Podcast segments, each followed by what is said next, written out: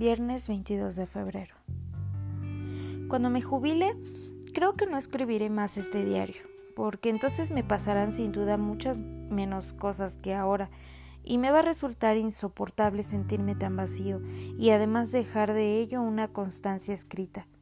Cuando me jubile, tal vez lo mejor sea abandonarme al ocio, a una especie de moderna compensatoria a fin de que los nervios, los músculos, la energía se relajen de poco y se acostumbren a bien morir. Pero no, hay momentos en que tengo y mantengo la lujosa esperanza de que el ocio sea algo pleno, rico, la última oportunidad de encontrarme a mí mismo, y eso sí valdría la pena notarlo.